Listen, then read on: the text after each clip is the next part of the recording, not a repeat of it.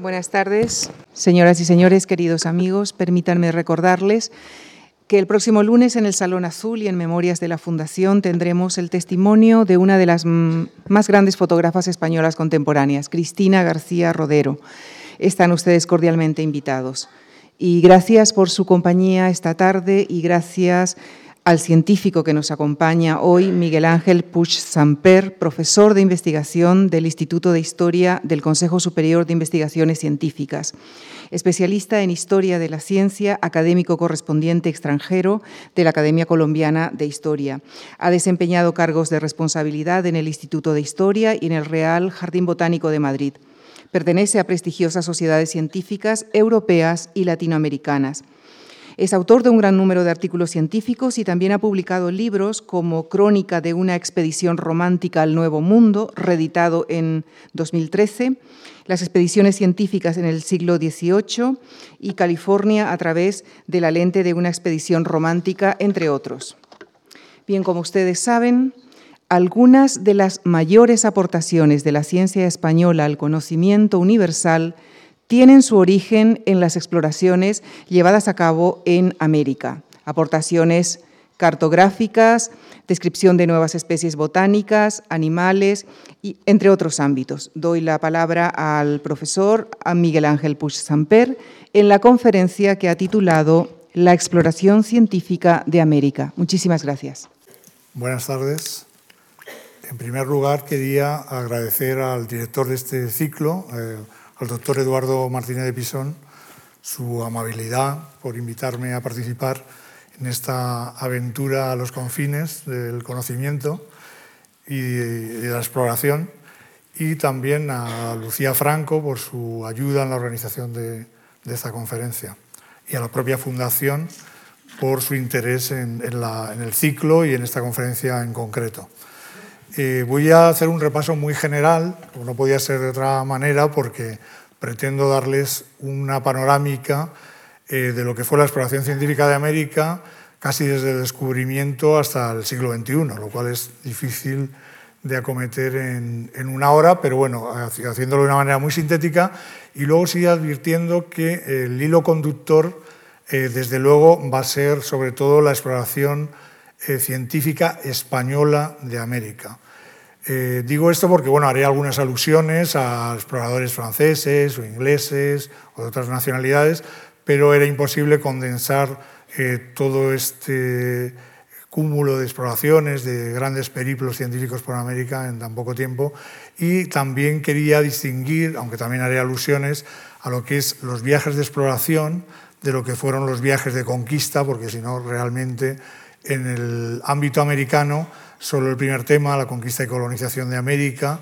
y bueno, hubiera supuesto pues, una conferencia, eh, yo creo que diferente y diferenciada de la que voy a, impartir esta tarde.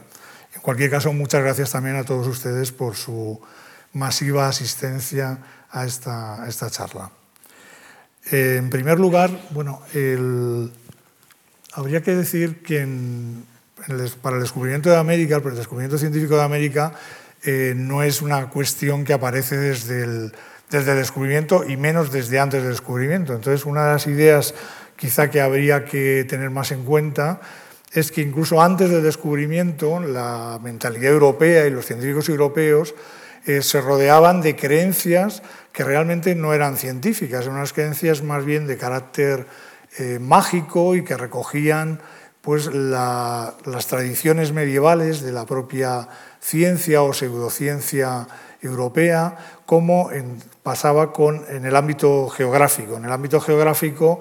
eh, fue, yo creo que uno de los motores, no el, único, y se ha discutido mucho sobre las eh, motivaciones que impulsaron al almirante, a Cristóbal Colón, a embarcarse en su aventura de descubrimiento americano, pero entre otras cosas aparece en sus escritos y en el de otros navegantes de la época un mito que es el mito de Antilia, de una gran isla que se encontraba al oeste de, de la península ibérica, en ese mar Atlántico todavía muy desconocido y que sirvió un poco, junto a otros, las,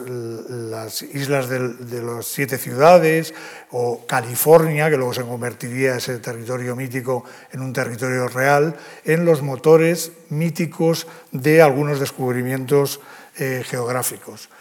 En el descubrimiento de América, evidentemente, cambia el panorama porque la ciencia europea se enfrenta a un mundo nuevo en todos los sentidos. Se encuentra con unas tierras nuevas, en principio son unas tierras que nuestros exploradores y los de otras nacionalidades creían que estaban situadas, como ustedes saben, en territorio asiático y en los primeros mapas así aparece como una tierra incógnita, pero que se liga eh, cartográficamente a un apéndice de Asia. Aparece en esas primeras representaciones, además, lo que ha llamado el profesor Rojas Mix la América imaginaria,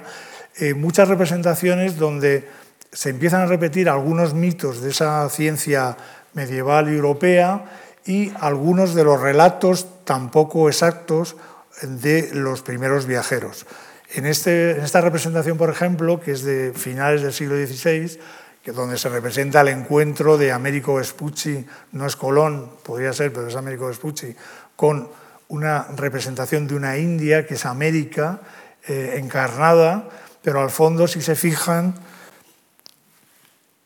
si se fijan, por ejemplo, aquí se está haciendo una ceremonia o comilona de supuestos salvajes que están merendándose a otros indígenas americanos. Un mito, por ejemplo, de la antropofagia que se va repitiendo a lo largo de todo este proceso descubridor, eh, junto con la aparición pues, de, otros, de otros eh, elementos míticos como algunos animales o eh, seres deformes que en realidad procedían de esa mitología, como les digo, europea anterior o coetánea al descubrimiento de América. En este mapa, por ejemplo, la carta de Sedel, que es de 1493, prácticamente coetánea del descubrimiento de América, si se fijan en el margen izquierdo, van apareciendo una serie de personajes que proceden de la mitología anterior, de la mitología medieval, y algunos de los cuales se van a repetir luego en las representaciones y en la imaginación de esos viajeros que se encontraban, como digo,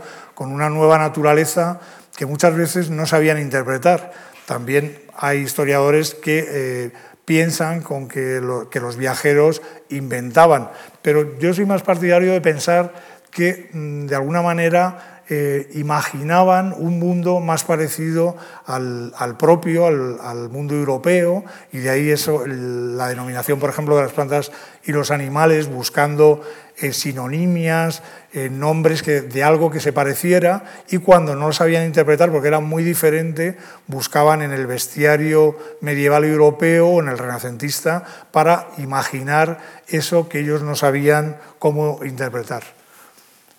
Quizá uno, por poner algún ejemplo de la primera cartografía, y además española, eh, de ese descubrimiento geográfico, ese descubrimiento un poquito más científico de, América, pues he traído aquí la carta muy conocida de Juan de la Cosa, que tenemos la fortuna de, conservar en el Museo Naval de Madrid, el original, después de estar unos siglos perdidos y de recuperarse en el, siglo XIX al morir un gran geógrafo holandés que la tenía en su colección en París y fue descubierta por Alexander von Humboldt y recuperada para la, ciencia española. En este mapa lo importante es la parte americana, no tanto el mundo antiguo, sino el poquito mundo nuevo que se puede ver representado aquí. Y si se fijan, por ejemplo, ya aparece Cuba, aparece la española, lo que sería la República Dominicana actualmente, eh, Puerto Rico, la cadena de islas, las Antillas Menores, y todo ello eh, como una primicia de Juan de la Cosa, del cosmógrafo, que acompañó tanto a Colón como a Vespucci en sus viajes, y eh, bueno, representa ya un paso dentro de la cartografía moderna que empieza a representar América. esa cartografía que va evolucionando y que en siete años, aunque hay historiadores que consideran que esta carta es posterior, pero bueno, lo oficial, digamos, es que es de 1507, es una carta alemana de Müller, y en la que aparece también representado América de una manera muy, muy deforme y donde se le empieza a llamar por primera vez América. Eh, Walsmüller, eh, como alemán, eh, recoge muchas de las tradiciones geográficas centroeuropeas, que a su vez están recogiendo los viajes de descubrimiento de Américo Vespucci, al que le dedican el mapa junto a Ptolomeo y en esa dedicatoria que hacen de una manera, bueno, pues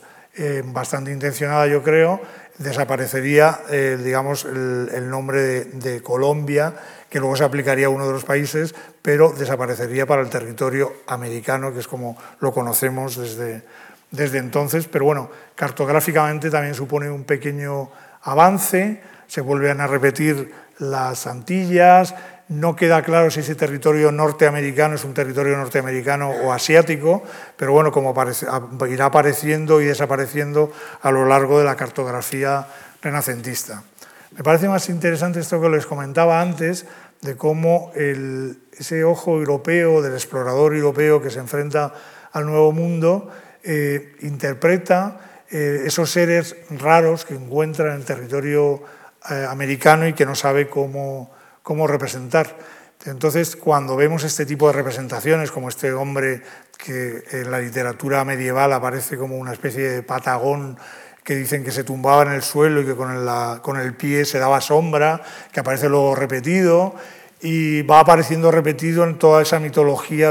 americana del Nuevo Mundo, junto con otros que no tenían cabeza, que tenían la cara en el pecho, que se van repitiendo también, o mitologías más clásicas del mundo antiguo, como las sirenas, los unicornios o esta especie de ballenas asesinas que eh, sorprenden a los marinos, se enfrentan con una fauna oceánica diferente a la que ellos conocían en el Mediterráneo y normalmente los representan como seres eh, agresivos y monstruosos.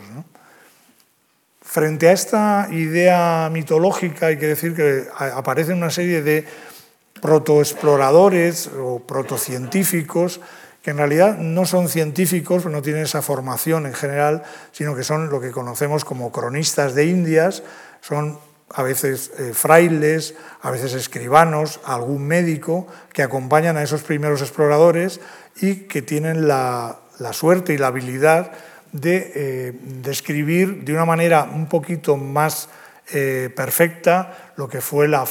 la flora, la fauna y los seres que habitaban esos territorios eh, míticos. Lo cual no quiere decir, por ejemplo, aquí en este, que vemos representada la piña unas primeras veces, los armadillos, que se repetirán constantemente porque debían ser de los animales que más les llamaban la atención. Esa especie de, animal acorazado, como si fuera un rinoceronte eh, diminuto americano, eh, aparece representada muchas veces junto con este otro, que es una iguana, eh, de una manera muy, representada de una manera muy sencilla y que en algunas ocasiones aparecerá, como veremos, representada como un dragón. ¿Por qué como un dragón? Porque es un ser, eh, para ellos absolutamente extraño, desconocido y que se asemeja a esos dragones de la mitología antigua que ellos han visto representados, por ejemplo, en los códices o en los beatos medievales. De esa manera, por ejemplo, aparte de, Gonzalo Fernández de Oviedo, el que hemos visto alguna imagen, el que se considera, consideran los historiadores primer explorador científico de verdad al territorio americano es este señor que era de la Puebla de Montalbán, de Toledo, Francisco Hernández, que era protomédico del, del rey Felipe II y que eh, va a América en esas fechas, 1571 al 77, con el encargo de Felipe II de buscar plantas y animales que pudieran servir para hacer una nueva farmacopea, un nuevo libro eh, medicinal con las plantas y animales que se encontraran en América. Es decir, Felipe II y sus médicos eran conscientes de que eh, sería mucho más útil, mucho más barato y mucho más interesante poder producir medicamentos basados en plantas y animales eh, americanos que llevar esos remedios a América, por un lado, y por otro, siempre quedaba la posibilidad, como así fue, de encontrar nuevos medicamentos para curar las viejas enfermedades del viejo mundo. Este hombre eh, realmente sí que se le puede considerar como, como médico, un gran científico, tuvo la mala fortuna de que su principal obra se quemó en un incendio en el monasterio del Escorial en el siglo XVII, pero afortunadamente otro protomédico de origen italiano,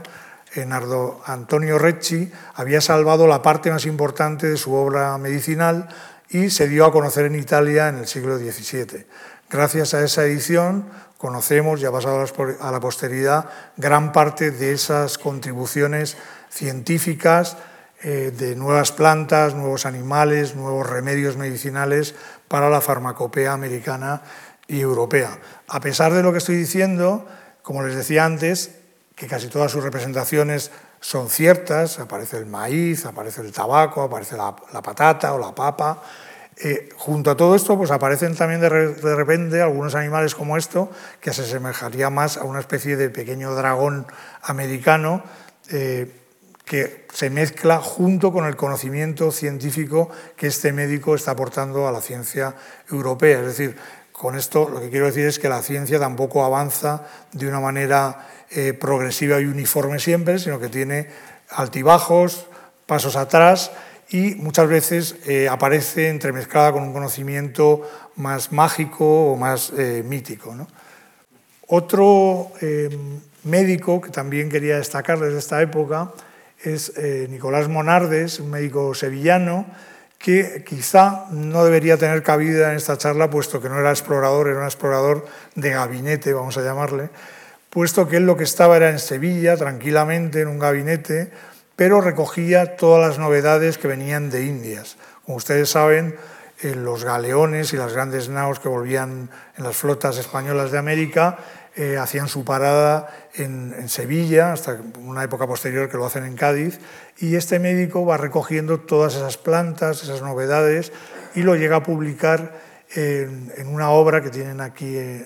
sobre los simples americanos, que tendrá multitud de ediciones en distintos idiomas por toda Europa y por tanto será uno de los médicos españoles que más trascendencia tienen en el mundo científico europeo con respecto a las novedades científicas y médicas americanas. Entre ellos también, como les decía antes, también aparte de los cronistas, los médicos, habría que destacar algunos clérigos, frailes que acompañan a estas expediciones. Hay que recordar que una de las misiones era la evangelización americana y entre ellos pues, yo quiero destacar especialmente a Fray Bernardino de Sagún por ser uno de los primeros que recoge las crónicas de los indígenas de Nueva España, de lo que hoy es México, parte de Estados Unidos, eh, recoge su lengua el náhuatl, que los propios indígenas no escribían, él consigue hacer eh, unas ediciones, unos manuscritos bilingües en castellano, en español y en náhuatl, que permiten actualmente, bueno, y desde hace mucho tiempo, eh, saber cómo era filológicamente esa extraña lengua que se hablaba en territorio, o una de las que se hablaban en territorio novohispano o mexicano. Y dentro de su crónica, pues él va destacando también materia medicinal, destaca también conocimiento antropológico, etnográfico sobre los pueblos con los que contactó y también animales y plantas que él consideró eh, de gran belleza o utilidad para el conocimiento de la ciencia europea. En el mundo europeo, quizá en esa época, mm, he traído una muestra de una obra no tan conocida de Jan Bardestrait, que era un flamenco, un cartógrafo eh, de Amberes, que publica en 1592 esta obra, donde, que la dedica, como pueden ver aquí, a América, se llama así América Rectectio, y donde lo que quiere destacar es el mundo americano en contacto con el mundo europeo. Eh, quiere destacar, por ejemplo, aquí la, gran gesta del, almirante, de Colón, dentro, rodeado, como ven, de un mundo eh, relativamente mítico, donde aparece Neptuno, Poseidón, aparece América siempre de una manera así como un poco eh, sensual, atrayendo al, descubridor europeo, junto con otras mm, manifestaciones iconográficas, como por ejemplo esta que dedica a Américo Vespucci, y donde hay escenas realmente bastante curiosas, porque por ejemplo en esa primera mitad del, del siglo XVI, otro fraile, un fraile español, Fray Tomás de Berlanga, había descubierto las Islas Galápagos, luego muy famosas por el viaje del eh, científico inglés Charles Darwin, Y aquí, en esa crónica de Tomás de Berlanga, de 1535, se hablaba de unas tortugas gigantes en las que un hombre podía pasearse encima del caparazón. Y es muy curioso que en esta representación em, flamenca aparezca una especie de soldado clásico eh, que va subido en un galápago terrestre, en una tortuga gigante terrestre, que muy probablemente hace alusión a esos galápagos que se conocían desde muy poco antes, igual que estas tortugas grandes marinas que proceden de las mismas islas americanas. Junto con, con esto, es también mucho más curioso la representación que hace, por ejemplo, de Fernando de Magallanes y sus descubrimientos, donde aparecen pues, eh, seres míticos desde este ave que ya aparecía en la mitología clásica, que era capaz de transportar elefantes y rinocerontes, el ave Rug, o otro tipo de, bueno, aquí aparece claramente la Tierra de Fuego, los Patagones, este no se sabe muy bien por qué comiéndose una flecha, bueno, un tipo de representación donde se mezcla mucho la mitología y la representación incluso eh, estética clásica, yo diría que grecorromana, junto con esa mitología medieval europea y la sorpresa del nuevo mundo y los seres que lo, que lo habitaban. El siglo XVII para España no es un siglo de grandes descubrimientos científicos en el terreno del Nuevo Mundo, de América, y eh, por eso haré una leve alusión a otros viajes que eh, van por lo que era territorio colonial español, pero no exactamente españoles. De españoles hay una obra poco conocida que quedó manuscrita y está todavía eh, por estudiar, se está estudiando en la actualidad, de Bernardo de Cienfuegos, un erudito que intentó hacer una gran enciclopedia de las plantas del mundo conocido, no solo de América, sino de América, Asia, África y Europa, eh, en el siglo XVII. Son, creo recordar, 12 o 13 volúmenes que se conservan manuscritos en la Biblioteca Nacional de Madrid y es una especie de joyita eh, enciclopédica, vegetal, en la que intenta eso, hacer una enciclopedia, adelantándose a los enciclopedistas del siglo XVIII, de ese mundo conocido en, el ámbito vegetal. Pero fuera de esta obra realmente hay que saltar ya al periodo ilustrado del que les hablaré ahora, eh, para ver cómo eh, nuestros viajeros, nuestros exploradores recorrieron con una mentalidad más científica el mundo americano. Es muy contrastante que mientras que Francia o Inglaterra, para Francia, Inglaterra, Holanda o Alemania, el siglo XVII es el siglo de la revolución científica, esto no sucede en España. Y en España, mientras que hay una gran eclosión en el mundo cultural, literario, artístico, en el terreno de la ciencia pues sufrimos realmente una decadencia bastante notable. Quizá no tanto eh, como pensamos, porque también es un siglo XVII poco investigado, pero realmente sí se ve un decaimiento con respecto al siglo XVI o a la eclosión que luego veremos de esa exploración en el siglo, en el siglo XVIII. En el siglo XVII eh, correspondería más a otras potencias como Francia, que utiliza también curiosamente muchas veces clérigos en estas exploraciones de carácter, sobre todo las naturalistas, como Charles Plumier, que va a recorrer sobre todo el territorio antillano, o eh, Jean-Baptiste Labat, que es muy reconocido luego aquí en España, su influencia, también otro clérigo que también se centra sobre todo en las islas del Caribe. Y van haciendo viajes entre el siglo XVII a caballo, normalmente entre el siglo XVII, y los inicios de la ilustración francesa,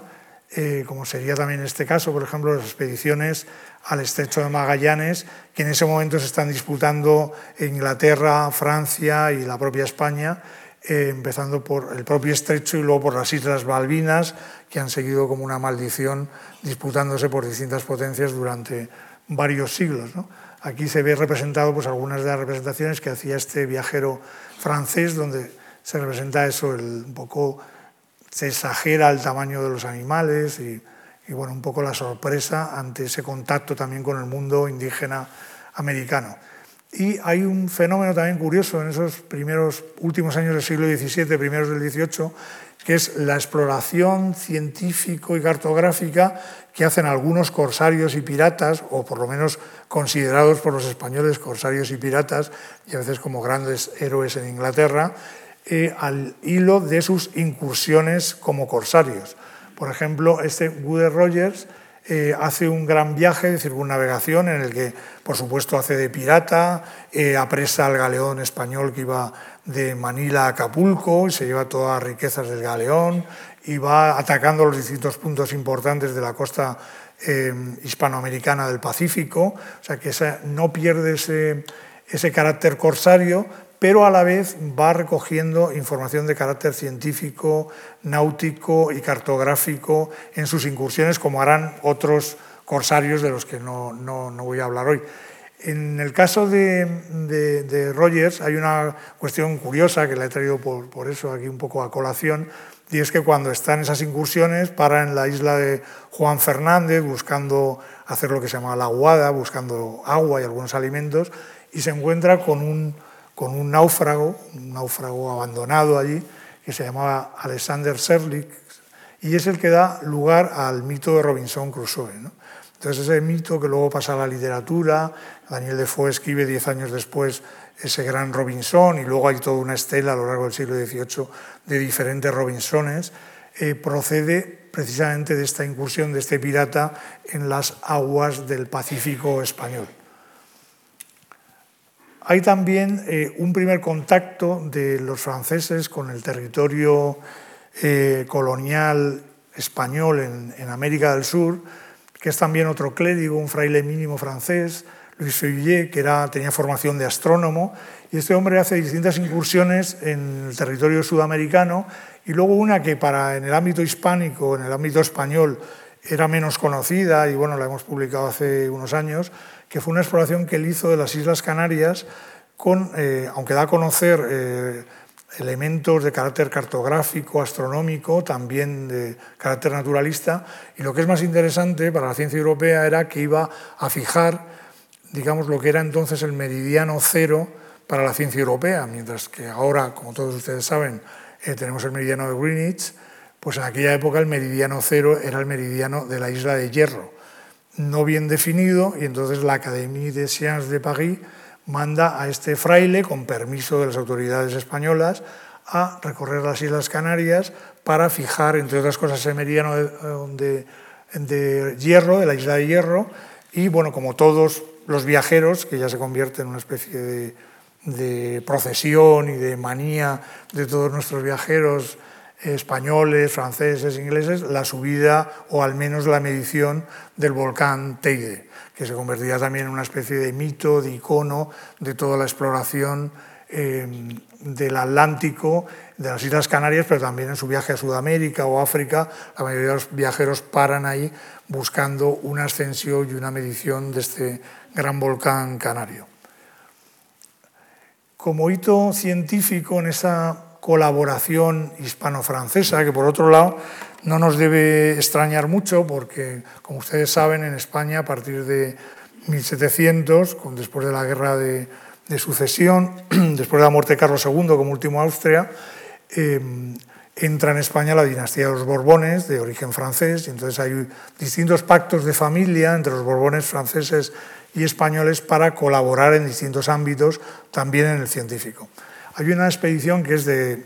carácter geodésico muy importante, que fue la, conocida como Expedición Geodésica Hispano-Francesa a Quito, que lo que pretendía era algo que, bueno, mm, técnicamente es complicado de explicar, pero para entendernos había una discusión entre dos escuelas de pensamiento eh, matemático en Inglaterra y en Francia, que simplificando mucho lo que buscaban era ver cómo era la forma de la Tierra, si la Tierra tenía una forma como pensamos, achatada por los polos,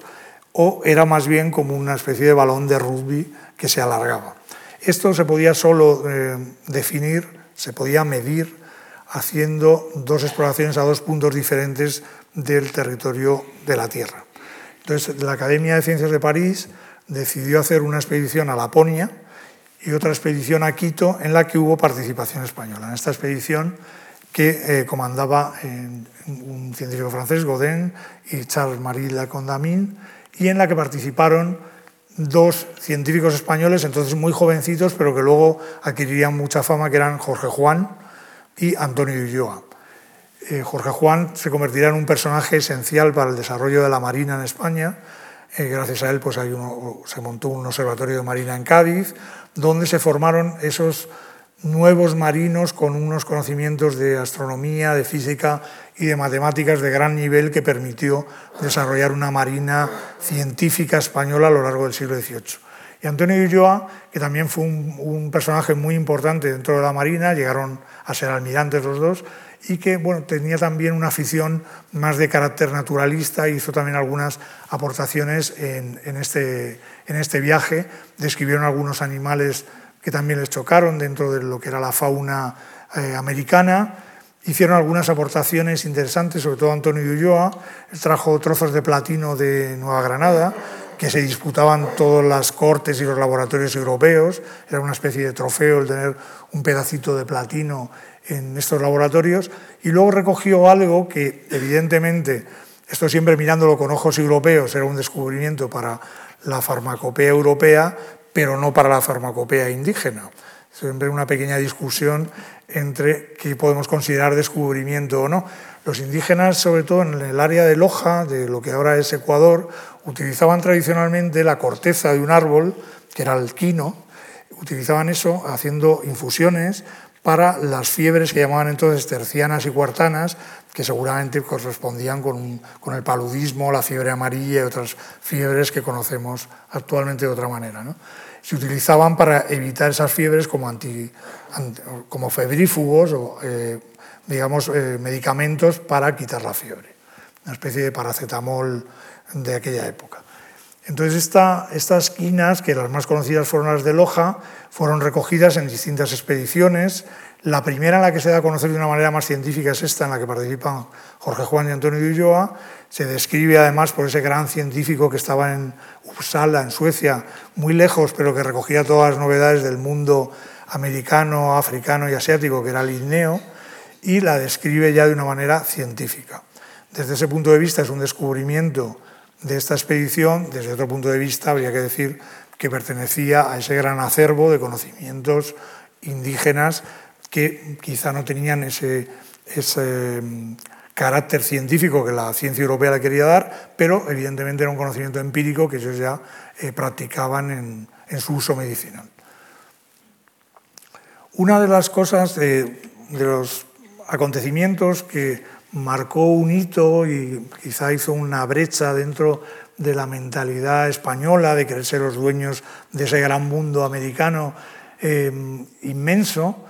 eh, fue la incursión de un eh, almirante, bueno, entonces era almirante, Anson, a George Anson, por territorio de la América española,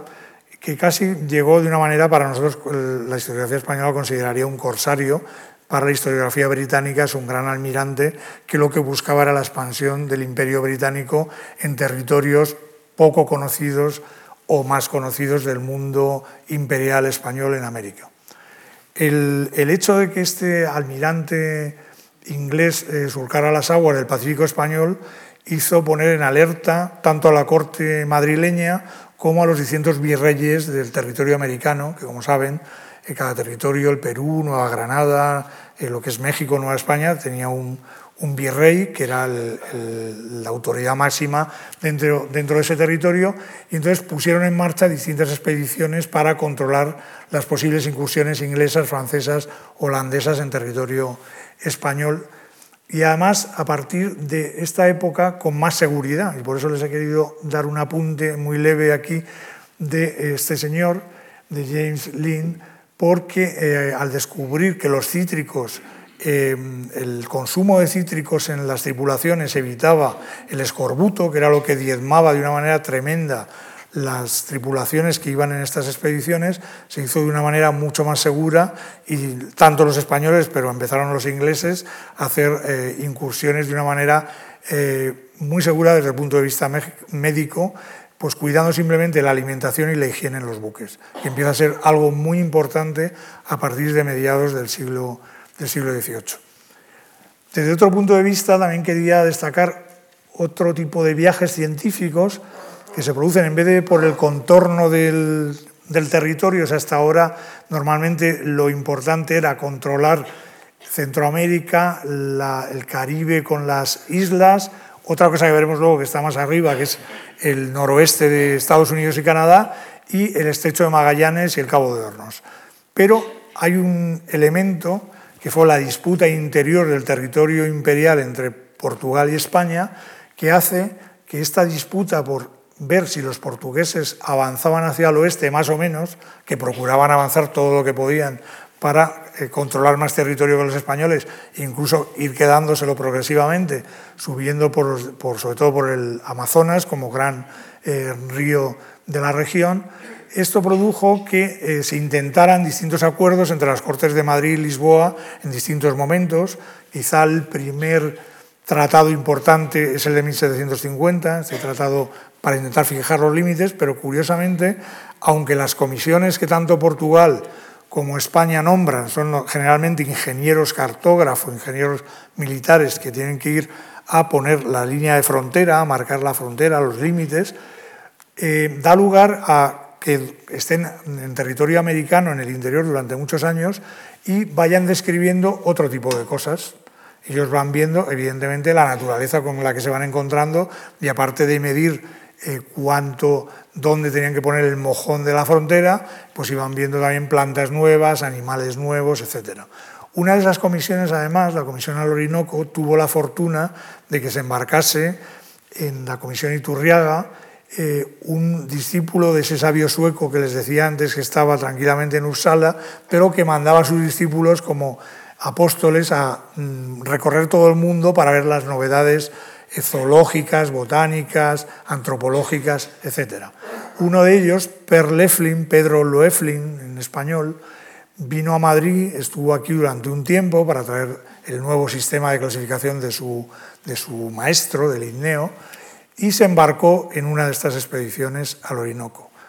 Dio su vida porque realmente muere en el río Caroní, en un afluente del río Orinoco, pero deja para la ciencia una descripción de una materia médica eh, americana del río Orinoco y eh, deja incluso en los anaqueles del Real Jardín Botánico de Madrid, donde todavía se conservan, multitud de descripciones, dibujos hechos por uno de los primeros dibujantes que iban en estas expediciones, que se convertirá ya en un hábito continuo, en el que en esas expediciones vayan dibujantes, muchas veces formados en la Real Academia de Bellas Artes de San Fernando de Madrid o la de San Carlos de Valencia o la de San Carlos de México. Son dibujantes muy jóvenes, artistas muy jóvenes, a los que se les adiestra en el arte de describir la naturaleza, casi siempre guiados por las órdenes de los científicos, de los naturalistas, pero en algunas ocasiones ellos también se toman sus licencias artísticas. Como decía, con este discípulo llega la obra de este sabio sueco, de Linneo, que bueno, clasifica las plantas de una manera eh, muy curiosa, muy artificial, fijándose en el número de, de, estambres, de pistilos que tienen las plantas, de una manera como hasta entonces, que era una manera más guiada por la morfología externa, sino por algo que parecía como más científico, que era eh, hacer una anatomía de la flor, del fruto, verlo con una lupa, un microscopio, y al menos tenía esa apariencia de eh, observación científica mucho mayor que la que había hasta entonces y realmente y básicamente es el sistema que se ha mantenido hasta la actualidad con, modificaciones. En esa expedición, desde luego, ya se proyecta una imagen geográfica diferente de ese río Orinoco, que se conocía casi desde la conquista, desde el descubrimiento, pero aquí ya se empieza a dibujar de una manera más eh, científica, más con los, la norma cartográfica. Asimismo, eh, como les decía, pues deja eh, manuscritos como esta Flora cumanensis, la flora de Cumaná, de un territorio americano, dibujos maravillosos del cacao, de las piñas y de otras cerezas de Indias, otras frutas que aquí no conocíamos. La fauna del río Orinoco deja manuscrita una gran obra sobre la fauna del río, tanto de los peces como de los otros animales que habitan, que habitan el río. Aquí, por ejemplo, pues pueden ver una piraña que él denomina caribito, que es el nombre común que también tienen ahí en algunas de estas zonas del Orinoco, y otro tipo de mantas, de rayas, en fin, todo tipo de, de animales. En la misma época, un poquito posterior, sigue esa colaboración que les decía antes con Francia, mientras el capitán Cook, al que España no deja entrar en sus territorios, eh, está haciendo una observación astronómica muy importante, que es el paso de Venus por el disco del Sol en 1768 en la isla de Tahití, Francia, otra vez la Académie des Sciences de París, pide permiso para hacer algo parecido en territorio de control español como era California. Entonces, eh, este señor, Chap d'Otegos, que es un astrónomo francés, se desplaza a California, también acompañado de dos guardiamarinas, de esos marinos científicos de los que les hablaba antes, de Medina y Doz, y hacen esa observación en California, que también se convertirá pues una manera de que los científicos españoles vayan aprendiendo las técnicas y el control, el manejo de instrumentos científicos por parte española a partir de lo que sabían los académicos franceses. Otro personaje poco conocido en España, más conocido en Estados Unidos, porque su gran obra cartográfica se conserva en parte en la Biblioteca del Congreso norteamericano y en la Biblioteca Católica de Washington, es Francisco de Requena, que procede también de lo mismo, de un tratado de límites con Portugal, él es un ingeniero y vuelve también a explorar el, digamos, toda la hidrografía fluvial cercana al río Amazonas y eh, bueno, pues allí contacta, describe sobre todo cartográficamente el territorio, contacta con, con el mundo indígena es muy curioso, por ejemplo, las representaciones que hace, que son dibujos que se conservan en Washington, donde, por ejemplo, aparecen eh, representados algunos científicos, lo cual no es muy habitual en este tipo de expediciones, el mundo indígena, aparece el comandante hablando con un traductor, personajes que llevaban acompañado a las expediciones para contactar y poder comunicarse con los indígenas, y como les digo, no muy frecuentes. Hay expediciones que se denominan virreinales, que proceden un poco de lo que les comentaba antes, de ese miedo de los virreyes a las incursiones extranjeras. Y, por ejemplo, se hacen expediciones a la isla de Pascua y a Tahití, que por ser un poco las más exóticas son las que he traído aquí, precisamente con ese afán de intentar controlar algunos territorios no bien controlados y que de hecho se perderán con cierta facilidad, sobre todo Tahití, que rápidamente los ingleses reivindican como propio. ¿no? Y, como les decía, aparte, otra de las zonas muy estratégicas, de las que solo les puedo dar un apunte, es la zona de lo que se conoce como costa noroeste, que incluye el territorio de Alaska, todo el norte de, noroeste de Canadá y Estados Unidos, es muy explorado por los científicos, los marinos españoles, son cientos de viajes los que los que van aquí, Juan Pérez, etc., Bodega y Cuadra, Arteaga, etcétera, hasta llegar a la expedición que luego les hablaré un poquito más de Alejandro Malaspina, que lo que intentan es, por un lado, buscan el posible paso entre el Océano Pacífico y el Océano Atlántico. Había un mito español, de un navegante español, de Ferrer Maldonado, que decía, y casi por comparación y por equivalencia con el sur de América, que igual que en el sur había un paso que unía el Pacífico con el Atlántico, por, eh, digamos, eh, una teoría especular, debería haber un paso en el norte que uniera el Pacífico con el Atlántico, cosa que no era cierta y que, bueno, desgraciadamente a lo mejor se convierte en cierto por el,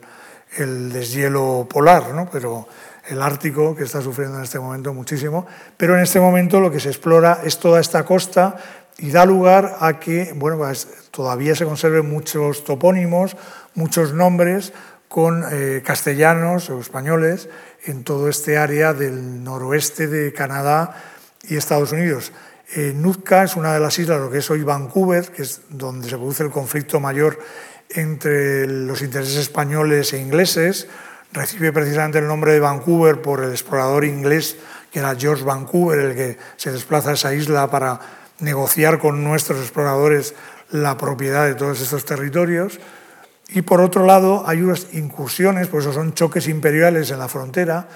en esta zona, porque los rusos están también bajando, sobre todo los comerciantes rusos de pieles están bajando en ese momento por ese territorio también de la costa noroeste, más por interés comercial que geográfico, científico, pero bueno, finalmente también se embarcarán en este tipo de, exploración científica en este, en este área de, América.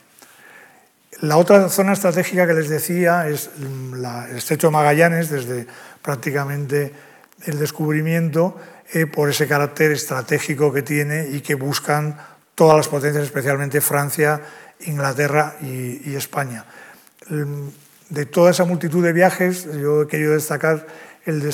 la fragata Santa María de la Cabeza, ya en el último tercio del siglo XVIII, porque ya es, una,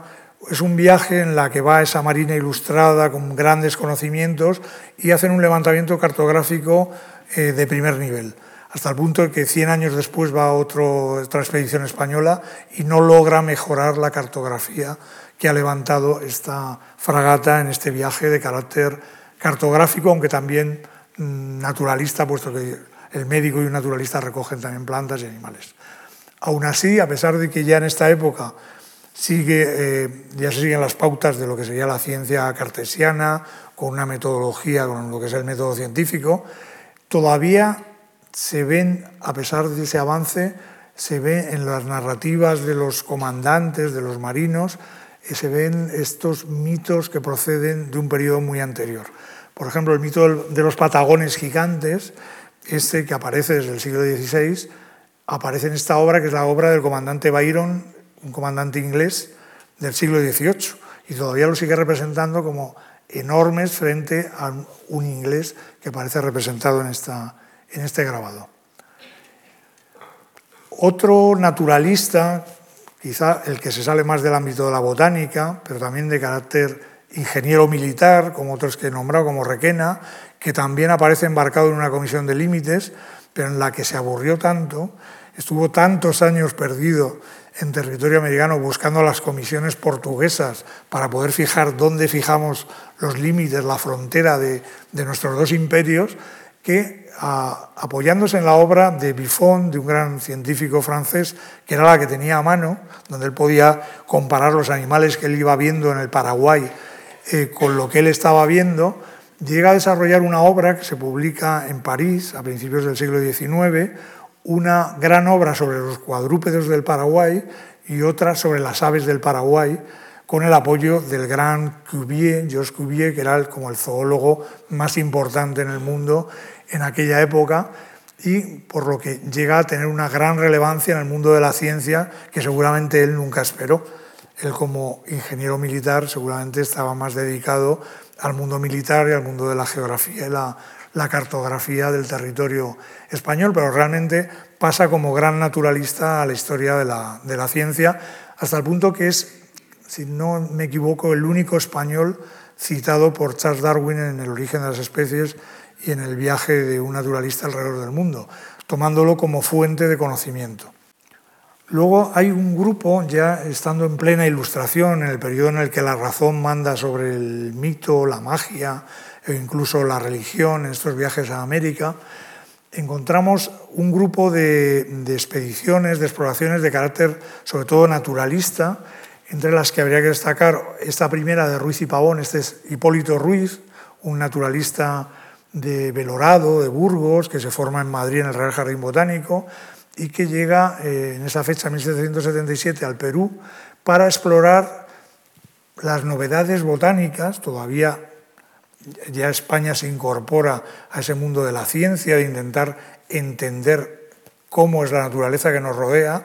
y luego, por supuesto, también con afanes útiles, utilitaristas, que son típicos también de este periodo ilustrado. La ciencia se entiende como un conocimiento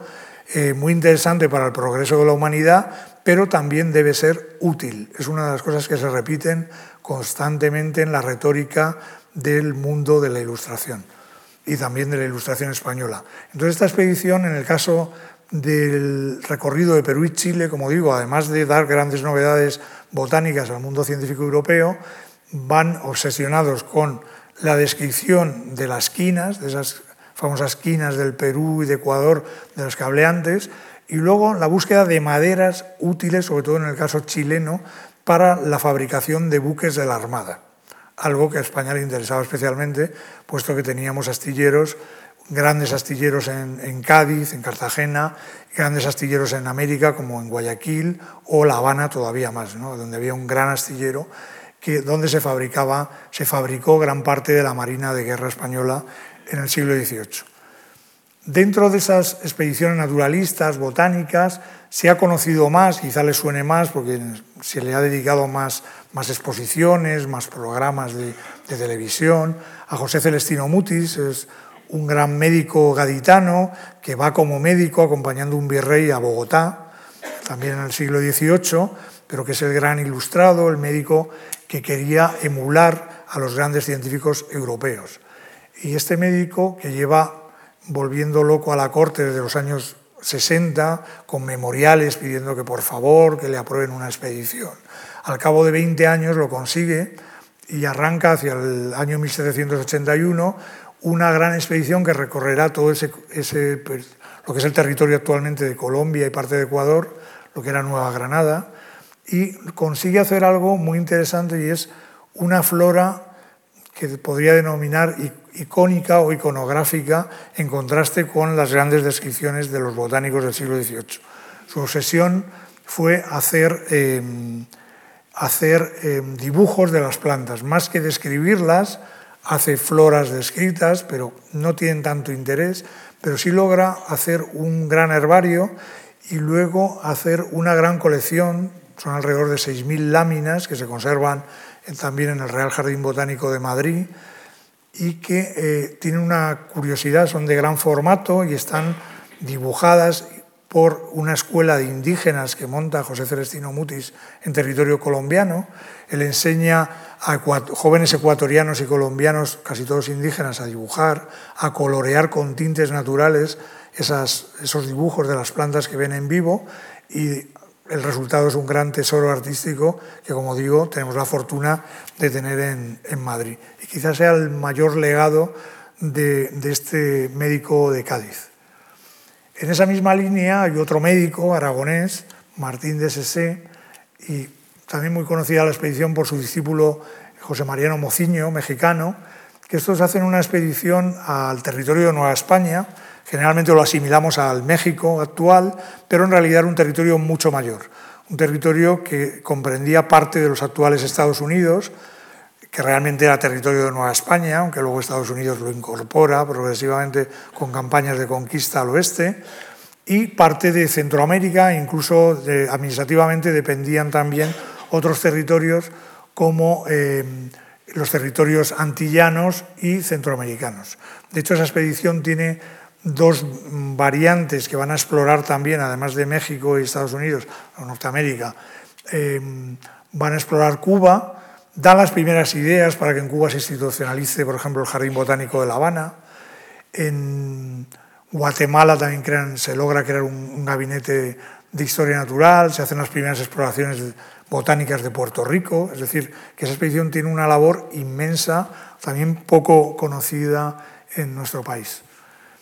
Eh, de hecho, el primer jardín botánico que se hace en América es en este año, se hace en el Palacio Virreinal, este palacio que alguno conocerá, que está en el zócalo de la Ciudad de México, y tenía un pequeño terreno en el interior, en uno de los patios, donde se instala el primer jardín botánico de carácter moderno de toda la América hispana. De la misma manera, se instala un poquito más tarde un primer gabinete de historia natural en México, que luego en parte replicado también en la ciudad de, Guatemala. Y eh, en territorio cubano hay otra expedición científica también muy interesante que en realidad tiene también otra peculiaridad y es que mientras que todas estas que estamos viendo son grandes expediciones que organiza la corona, tienen un número de instrumentos, un número de expedicionarios, van con una cierta dotación, a veces se hacen los buques es profeso, otras veces no. La expedición que se conoce como del Conde de Mopox o Real Comisión de Guantánamo,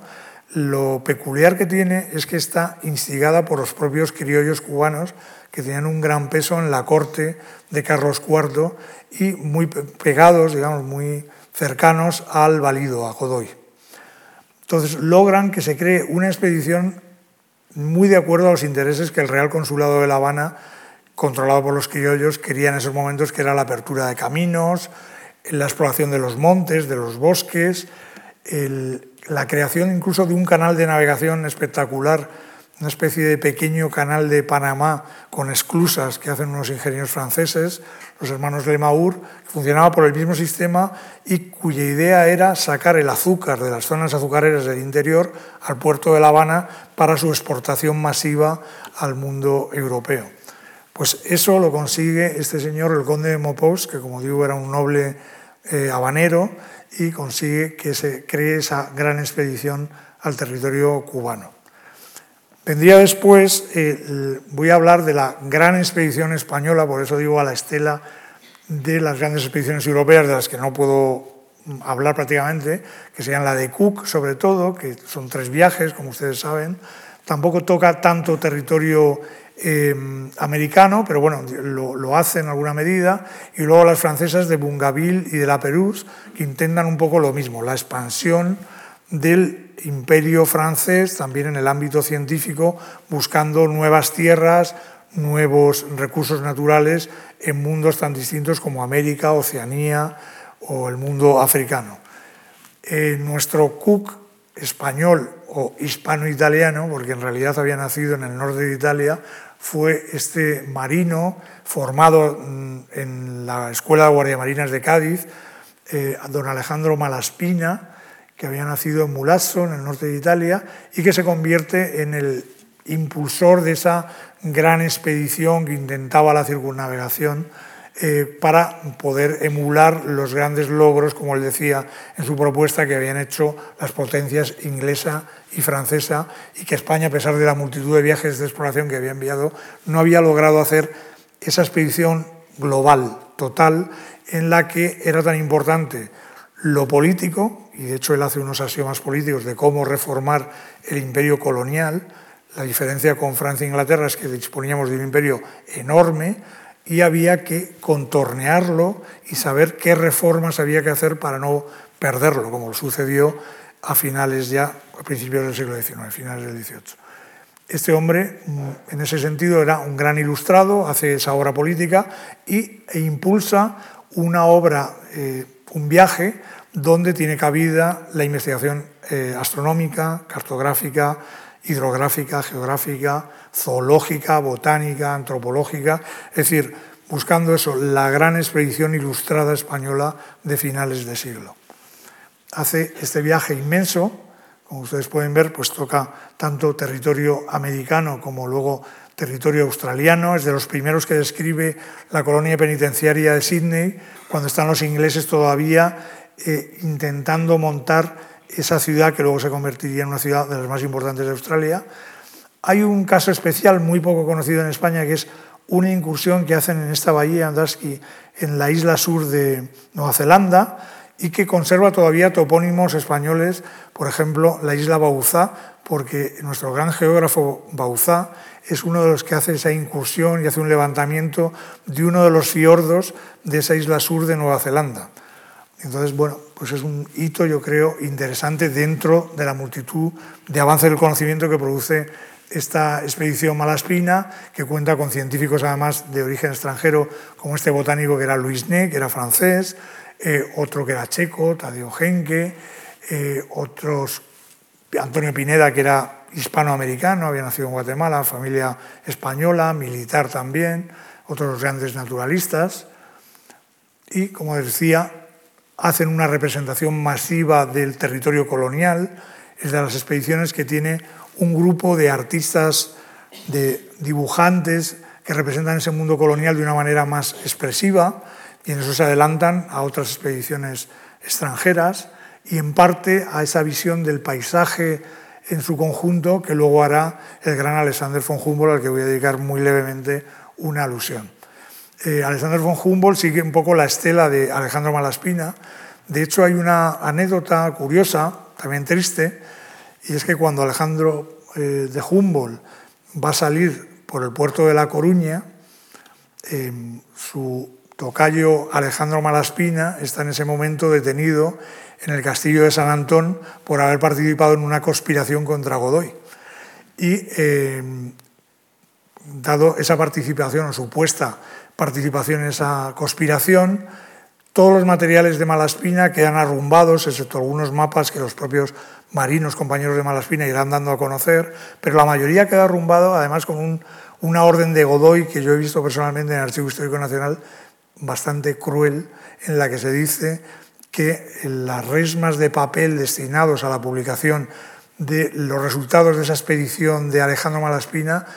pasen a formar el cuerpo de los nuevos tratados de equitación.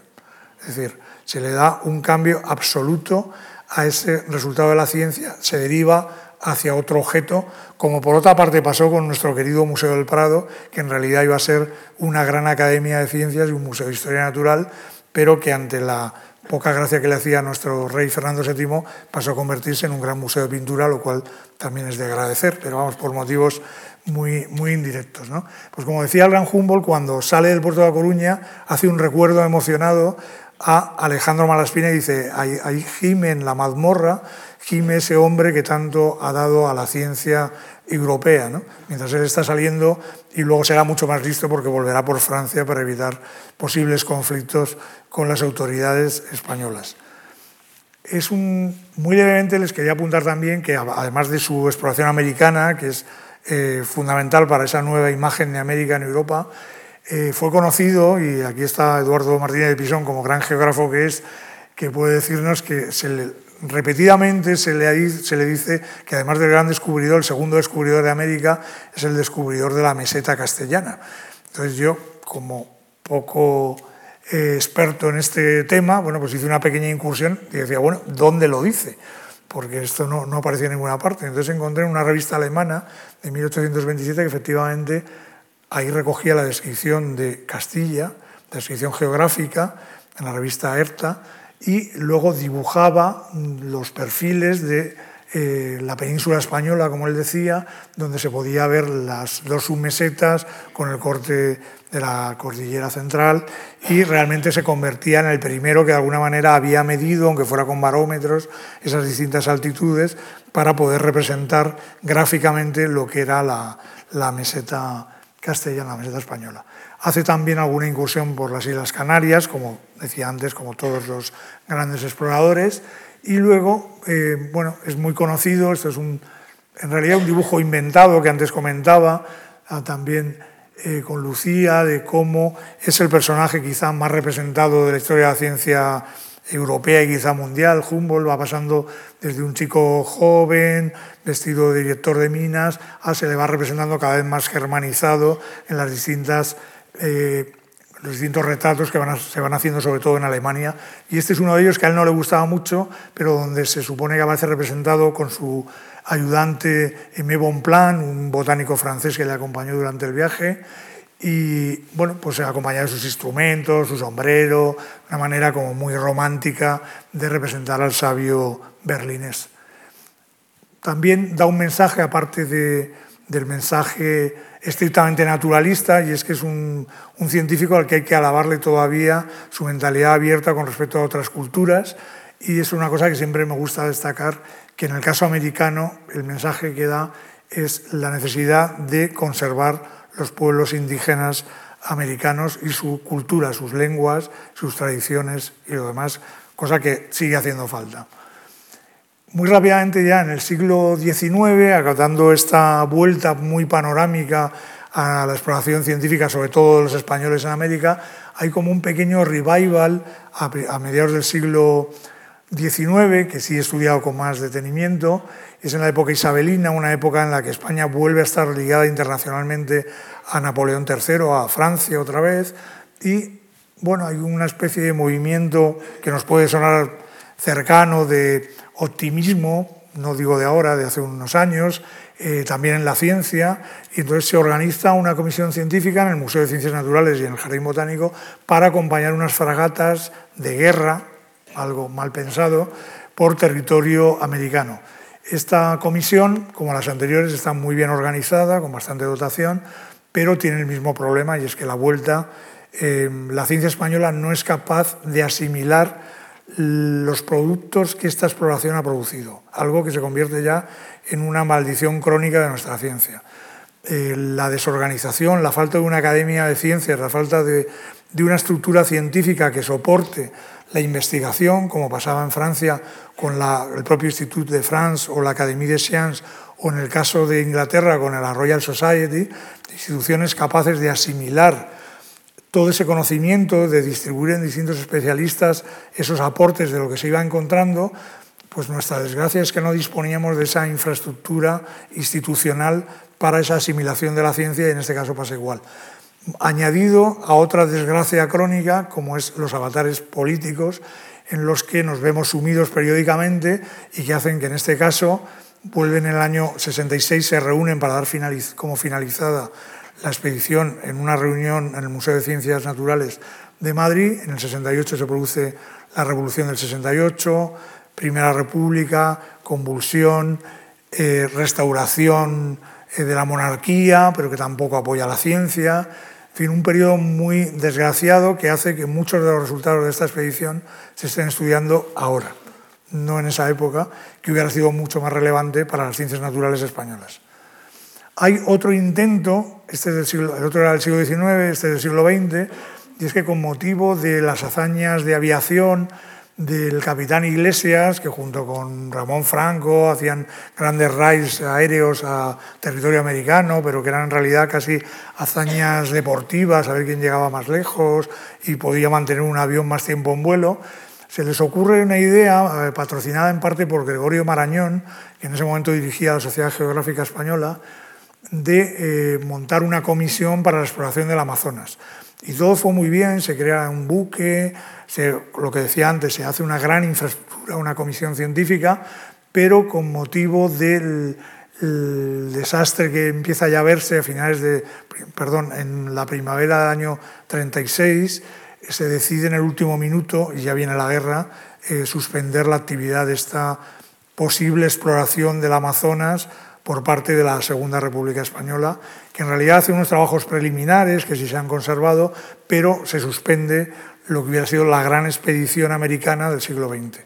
Y para finalizar, pues quería hacer una alusión a otra expedición, que esta es de antes de ayer, por así decirlo, que es la que se ha conocido como Expedición Malaspina 2010, que en realidad se debía conocer como Expedición Duarte, porque es Carlos Duarte, un gran oceanógrafo del CSIC, el, digamos, el comandante científico de esta gran expedición, de esta gran exploración del, océano, y aunque no es exactamente una expedición americana, sí que hace una escala en Río Janeiro, en Panamá, en Cartagena de Indias, es una expedición mucho más global, que lo que intentaba era no solo eh, ya la exploración terrestre, como se hacía en las anteriores, sino que ya mirando el siglo XXI,